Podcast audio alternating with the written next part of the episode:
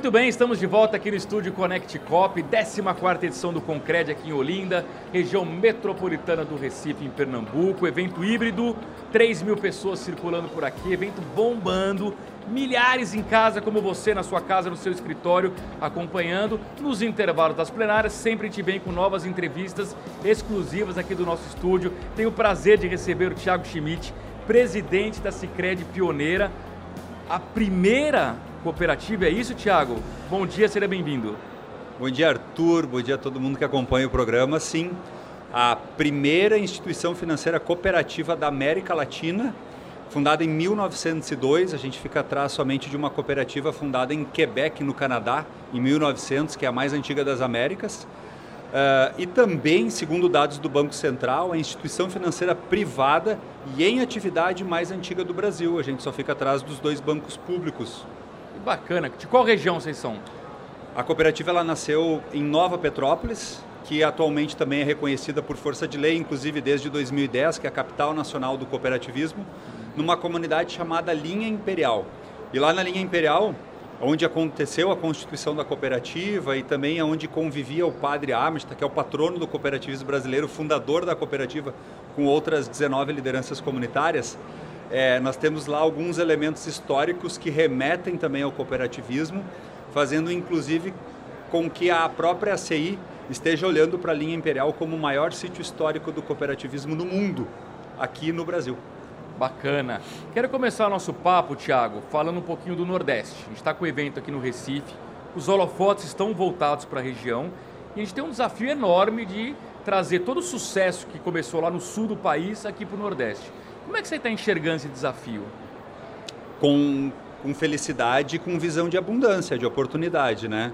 É, nós precisamos uh, expandir cada vez mais esse trabalho, assim como tu está fazendo agora, Arthur, de diminuir o desconhecimento que as pessoas têm acerca do cooperativismo. É, agora mesmo ainda estava dando uma palestra sobre educação rumo à sociedade 5.0 e a gente fala de um modelo socioeconômico de impacto, inclusive com indicadores que comprovam isso, com pesquisas científicas, uh, que é o cooperativismo. E a gente passa pela graduação de economias ou de sociologia e não estudo cooperativismo, né? Tem uma lei geral do cooperativismo é, que no ano passado, inclusive, celebrou 50 anos, lá de 1971, e a maioria dos advogados passam pela, pela graduação de direito sem nunca ouvir na 5764, né? Ele tem um regime tributário específico e as pessoas fazem a graduação em contábeis e no estudo. Então, está mudando agora. Hoje a gente olha para o Brasil e já existem em diversas regiões universidades especialmente na pós-graduação, nos MBAs e mestrados, mas já incluindo também em, suas, em seus currículos de graduação a pauta do cooperativismo. Mas de fato é um assunto que é desconhecido pelas pessoas, embora já tenha 120 anos aqui no Brasil de uma cooperativa de crédito e com relatos históricos de cooperativas de consumo já em Ouro Preto, em Minas Gerais, em 1885, ou uma de, no Rio de Janeiro também um pouco depois.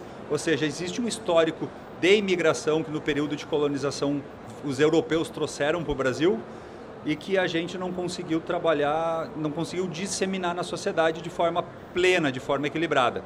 No sul, em função dos traços culturais, e daí tu tem regiões que têm é, população massivamente de, de germânicos ou de italianos, é, a, as associações, as agremiações, o, o, grupo de carta, o grupo de bolão, o grupo, tudo é muito forte, é, essa, esse senso coletivo, o senso comunitário. E por isso as cooperativas também puderam proliferar. A gente tem várias cooperativas centenárias no Rio Grande do Sul, não só do ramo crédito, mas também, especialmente no ramo de produção. O desafio do Nordeste é diferente, porque o cooperativismo, é, embora a pioneira tenha 120 anos e o sistema de crédito cooperativo brasileiro 120 anos, cooperativismo, eu costumo dizer que ele tem, vamos lá, duas datas importantes.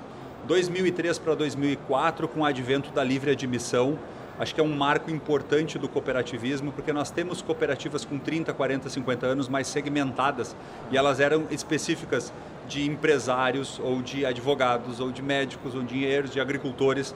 Então eram nichos muito fechados e por isso dessa grande quantidade de cooperativas no Brasil, mais de 800, e 2009, onde nós temos a publicação da Lei Complementar 130, a lei complementar específica do cooperativismo do ramo crédito, introduzindo pautas importantes como a governança e o papel da cooperativa. Somada à, à livre admissão, as cooperativas começam a expandir nos diversos segmentos da economia de forma mais estruturada e organizada e com profissionalização da gestão. Com maior velocidade em algumas regiões, onde já tinha um lastro de share de associados melhor, e com uma menor velocidade em outras regiões. Esse é o desafio do Nordeste. Aquilo que já é senso comum em termos de conhecimento e de percepção de entrega relevante das cooperativas no Rio Grande do Sul, em Santa Catarina, Paraná, inclusive Mato Grosso do Sul, Mato Grosso e Rondônia, que é um estado com, com indicadores de cooperativismo assim, incríveis, que a gente possa trazer isso também não só para o Nordeste, mas para São Paulo, Rio, Minas, Brasília, mas especialmente o Nordeste, que entendendo de impactos sociais, o cooperativismo tem uma entrega bem importante para fazer. Interessante, Thiago, você falar de desconhecimento, porque imagina o seguinte: se eu desconheço algo, eu desconfio, eu tenho medo, eu tenho um pé atrás. Né? E aí você tem um sistema bancário já consolidado, com marcas famosas, o caminho natural das pessoas é ir para lá. Então, quer dizer, quebrar essa barreira do conhecimento é fundamental para que as pessoas experimentem algo que a gente sabe que qualquer pessoa que fizer conta, tiver o mínimo de educação financeira, vai, vai perceber as vantagens do cooperativismo financeiro em relação ao restante. Se a gente ir para outros segmentos da economia e ainda na pauta cooperativa, hoje todo mundo fala muito da relevância que o agro tem no PIB brasileiro, a gente sabe. Existe um dado estatístico, Arthur, de que 50% de todo o PIB agro passa por dentro de uma cooperativa de produção. É, isso é algo extremamente importante e a gente enxerga nas boas safras ou, nas pré, ou na safra que não tem um desempenho tão bom, o impacto na região. Tu pega uma região onde tem grandes cooperativas de produção e a agricultura, o agro vai bem tanto nos volumes produzidos quanto na cotação lá no mercado externo, as lojas, o ramo imobiliário, a construção, isso é uma efervescência eh, plena na comunidade. Aí tu vai para uma região onde não tem cooperativa e o agro bem, tu vê algum fazendeiro prosperando e está tudo certo, trocando de jatinho, ampliando a pista, construindo mansão, trocando carro. Mas o impacto social e econômico de distribuição, geração e distribuição de renda é maior. Tu pega as, as comunidades brasileiras pela metodologia da diferença por diferenças, onde há uma cooperativa de crédito, independente do, do, do, do, da, do sistema, tá? Pegando todos os sistemas do país, onde existe uma cooperativa de crédito, a renda per capita ela é 5,6% maior do que a média nacional.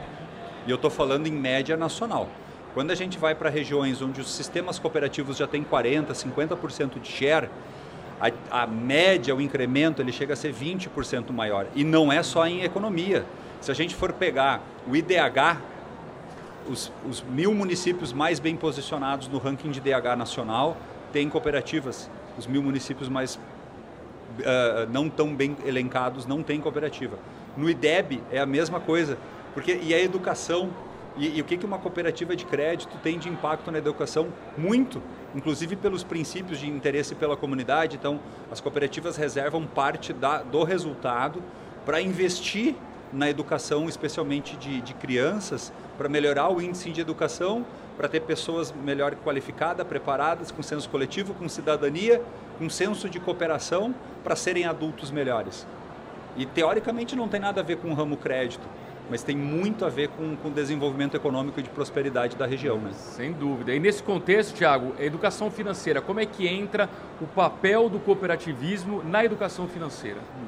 Eu, eu fico feliz que hoje a educação financeira, inclusive, ela foi inserida é, na base nacional comum curricular, é pauta de escolas e a gente percebe o quanto, infelizmente, esse é um assunto de grave desconhecimento da sociedade.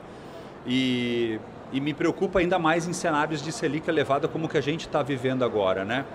E as cooperativas elas, elas têm um olhar diferente que os bancos do sistema financeiro tradicional para esse cenário. É, a gente enxerga hoje alguns movimentos de educação financeira por parte de outras instituições, mas no cooperativismo ela, ela essencialmente ela tem um modelo mais genuíno. Por exemplo, a gente sabe que o grande negócio dos bancos é crédito em média 65 a 70% das receitas são advindas do, das operações de crédito.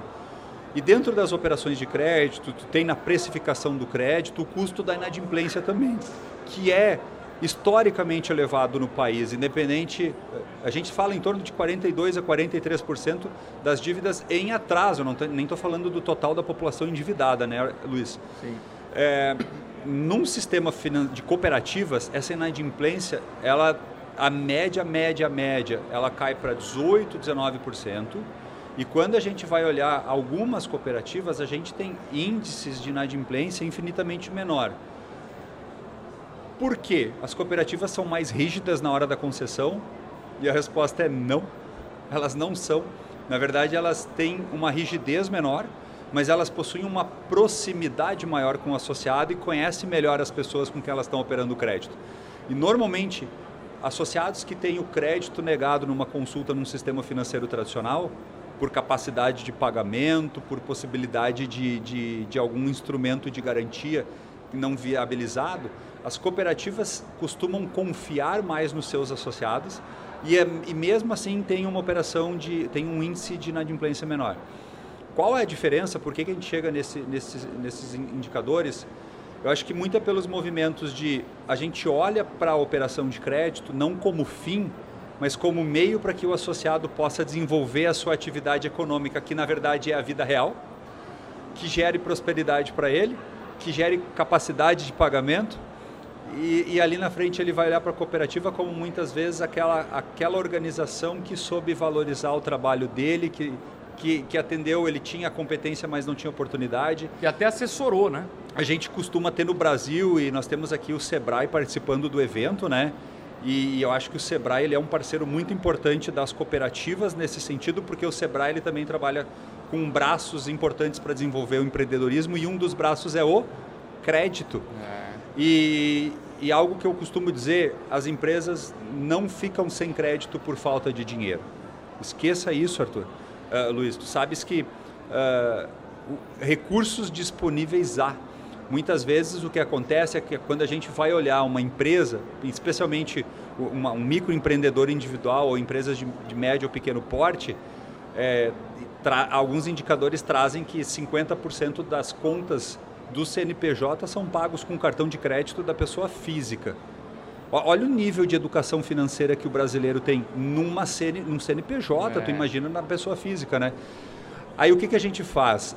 A gente coloca como condicionadores do crédito a gestão do negócio, assessoria empresarial, mapa de localização de custos, diagnóstico de mercado, porque muitas vezes o, o brasileiro pô, ele, ele, é bom em fazer a comida, ele, ele, ele cozinha maravilhosa bem, ou ele, é, ele toca muito bem, ou ele escreve muito bem, ou ele, ele tem alguma habilidade profissional que é o ganha-pão deles, mas a gestão financeira passa longe. E uma empresa não vai prosperar sem a gestão financeira. Então a gente traz essa consciência para essas pessoas, a fim de que elas evidentemente façam operações que a gente chama não de risco, não de custeio, mas de investimento que elas olhem para o negócio dela e digam assim para a gente, cooperativa, nós precisamos de dinheiro para revitalizar a fachada, para comprar um caminhão, para ampliar a frota, para contratar vendedor, para treinar os colaboradores, para fazer um programa de capacitação dos clientes, é, para revitalizar a marca, para criar uma, um instrumento de e-commerce. Ou seja, para trazer mais prosperidade ainda para o negócio deles. E não é aquele dinheiro que eu estou com minhas dívidas em atraso e eu preciso de mais dinheiro para botar minhas dívidas isso não vai terminar bem, a gente sabe que não. Então as cooperativas têm muito esse olhar. O dinheiro tem, mas a gente quer te ajudar a crescer. Perfeito. Tiago, para a gente concluir, todo convidado aqui no estúdio participa da nossa nuvem de palavras, com três palavras que definem o que é para você cooperativismo financeiro. Quais são as três palavras e o porquê de cada uma delas? Então tá, vamos, vamos colocar duas e, e deixar uma para depois, vamos. porque as duas elas têm relação. As duas primeiras palavras que, que eu escolhi, Arthur, uh, Luiz Arthur, é trabalho e educação. É, já, muita, muitas pessoas já viram o, o, um símbolo muito conhecido do cooperativismo, que são os dois pinheiros. Os dois pinheirinhos, eles representam a dimensão econômica e social do empreendimento cooperativo. A primeira cooperativa no mundo que nasce lá na Inglaterra, em Rockdale, em 1844, ela já nasce com uma biblioteca dentro da cooperativa. Era uma cooperativa de consumo que já nasce com uma biblioteca e que fazia grupos de apoio ao alcoolismo, que era um dos maiores desafios da sociedade. A gente está falando em, em, em numa, numa revolução industrial que tirou muitos empregos, gerou muita pobreza e o álcool nesse cenário deve ter sido mais devastador ainda. Então, e o trabalho, pela lógica da, é, de que as pessoas possam fazer a sua própria produção, gerar sua própria riqueza e ter méritos na distribuição dessa própria riqueza. Então, o trabalho é importante para a gente gerar riqueza, para a gente gerar a possibilidade de deixar comunidades melhores para os nossos filhos. E a educação representa, no meu entendimento, a dimensão social do cooperativismo porque não tem como a gente deixar comunidades melhores para os nossos filhos sem deixar filhos melhores para as nossas comunidades. E talvez esse seja o grande desafio do Brasil, porque quando a gente vai no Google e digita, por exemplo, PIB brasileiro e clica em imagens, o que aparece é um gráfico de serrote que a cada 7, 8 anos cresce um pouquinho, daí dá um salto e daqui um pouco tem uma queda abrupta. A gente passou por isso em 2008 e 2009, passou por isso em 2014 e 2015 e agora começa a ter indicadores que vai crescer e eu estou para apostar para ti que vai ter um crescimento exponencial nos próximos dois, três anos. E a gente sabe o que, que vai acontecer no quarto. Vai ter uma queda repentina e bruta de novo. Por quê? Porque a nossa economia ela é lastreada somente no capital financeiro e não no capital humano intelectual. E o cooperativismo ele, ele busca esse equilíbrio entre o dinheiro, os recursos e as pessoas, né? Então, para mim, é, é isso que representa o cooperativismo. A Sicredi pioneira foi fundada em 1902 justamente para aproximar capital e trabalho. Pessoas que tinham terra para produzir e não tinham dinheiro para comprar ferramenta ou semente. E pessoas que tinham dinheiro em casa e não tinham o que fazer com dinheiro porque moravam no meio da pobreza. E daí para que serve o dinheiro nessa situação? E a cooperativa ela conseguiu ser um crowdfunding, né? E lá em 1902 era uma startup, era uma fintech, então os colonos colocaram o dinheiro na caixa de economias e empréstimos, quem tinha sobrando colocou ali e emprestou para quem precisava comprar ferramenta ou semente. Ao mesmo tempo foi um hub de conhecimento e troca de conhecimento de técnicas agrícolas e agrárias, e com isso a, a, a região começou a produzir e gerar prosperidade. Essa é a terceira palavra. E para mim, cooperativismo é trabalho, educação, e prosperidade. Muito bem, Tiago Schmidt, presidente da Cicred Pioneira. Tiago, foi um prazer recebê-lo aqui. Muito obrigado, espero revê-lo em breve. Eu que agradeço, fico feliz. E, e, nesse ano em que celebramos 120 anos de história de cooperativismo no Brasil, é, nós montamos um acervo histórico é, bem diferente do que normalmente a gente enxerga, numa, num texto mais romancista que trata muito do cooperativismo no mundo, dos contextos do cooperativismo no cenário nacional, é, mas especialmente na linha Imperial em Nova Petrópolis e com alguns personagens importantes. Então, Luiz, isso aqui é um presente de coração da Sicredi Pioneira, espero que tu goste. Antes de você entregar para mim, mostra na câmera ali. Aquela... Mostrando na isso. câmera aqui, né? Fazendo juntos a história da primeira instituição financeira cooperativa da América Latina, do pioneirismo ao século XXI. Obrigado, hein, Tiago. Tem honra. uma dedicatória e que a gente possa manter contato. E assim que quiser visitar Nova Petrópolis, serás muito bem-vindo lá. Que bacana. Ao prezado Luiz Arthur Nogueira, aqui uma das histórias mais incríveis de impacto social e econômico vistas nesse país. E com 120 anos, Feliz ao saber que agora vocês fazem parte dessa história, espero que goste. Tiago Schmidt, 12 de agosto de 2022. Tiago, muito obrigado, foi um enorme prazer. Eu agradeço. Obrigado a você também pelo carinho da sua audiência. A gente volta a qualquer momento com mais uma entrevista exclusiva aqui, direto do estúdio Connect Cop, no 14º Concred, em Olinda, região metropolitana do Recife. Até já!